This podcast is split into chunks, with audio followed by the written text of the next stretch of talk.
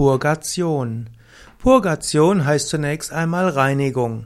Im Lateinischen heißt Purgatio Reinigung und Purgatio kann sich auf zwei Sachen beziehen. Es kann die Reinigung von Schuld sein und es kann auch allgemein die Reinigung im medizinischen Sinne sein.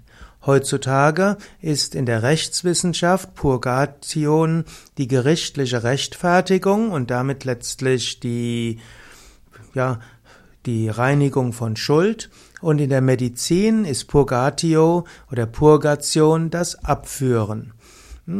Purgation ist also im medizinischen eines der ausleitenden Verfahren. Purgation spielt in verschiedenen Formen der Alternativmedizin und der Naturheilkunde eine wichtige Rolle. Purgation gehört zum Beispiel zu den Methoden des Ayurveda, auch in der traditionellen chinesischen Medizin und der westlichen Naturheilkunde spielt Purgation eine wichtige Rolle. Es gibt zum Beispiel die Purgation mittels Laxans, das Laxans sind Abführmittel, es gibt die Purgation mittels Einlauf und es gibt die Purgation mittels Klistier. Und die Kolonhydrotherapie ist da letztlich ein apparategebundenes Verfahren, wie Wasser in den Darm eingeleitet wird und wieder abgeleitet wird oder auch es braucht nicht nur Wasser ein- und abgeleitet werden, sondern dann kann man auch noch bestimmte Heilstoffe hineingeben. Es gibt eben auch den Kaffeeeinlauf und im Ayurveda gibt es verschiedene Öle, die man als Einlauf verwenden kann oder auch Kräutersude, die man als Einlauf verwenden kann. Oder eben es gibt verschiedene Formen der Purgation mittels Rizinusöl oder anderen, oder es gibt auch äh, Bittersalz oder Glaubersalz oder Senatee. All das führt zum Ableit, zum letztlich zum Abführen und Purgation kann im Rahmen von verschiedenen Heilstoffen hilfreich sein. Zum Beispiel im ayurvedischen Panchakarma spielt die, weil sie jetzt eine fünffache Heilung ist, dort spielt in besonderem Maße eben auch die Purgation eine wichtige Rolle. Im Ayurveda wird also auch gesagt, dass der Mensch gute, gute Heilkräfte hat. Und nicht nur im Ayurveda, sondern auch in allen hm, ja, traditionellen Heil, Heilverfahren sagt man, der Mensch kann normalerweise sich gut selbst heilen.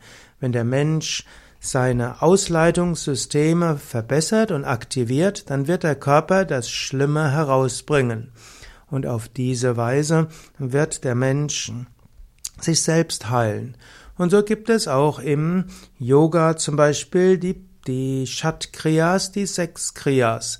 Dort nimmt man also Methoden, um die Nase zu reinigen, die Augen zu reinigen, die Lungen zu reinigen, Magen zu reinigen, Dünndarm zu reinigen und Dickdarm zu reinigen. Das alles zusammen ist also eine Reinigungstherapie.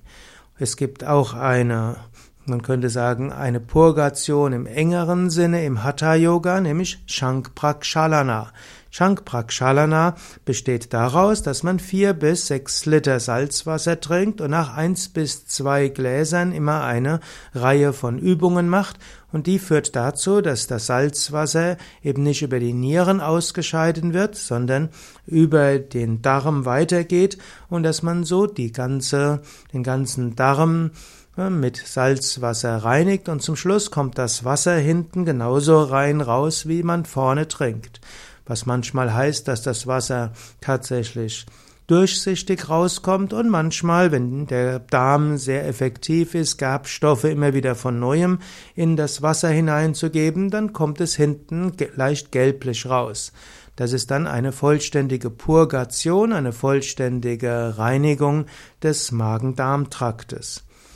Man sollte nicht zu häufig Purgation ausführen, denn das kann die Darmflora zu sehr verdünnen und durcheinander bringen. Also auch Purgation, selbst wenn es als Teil der Naturheilkunde gilt, hat auch seine Nebenwirkungen und sollte mit Bedacht verwendet werden.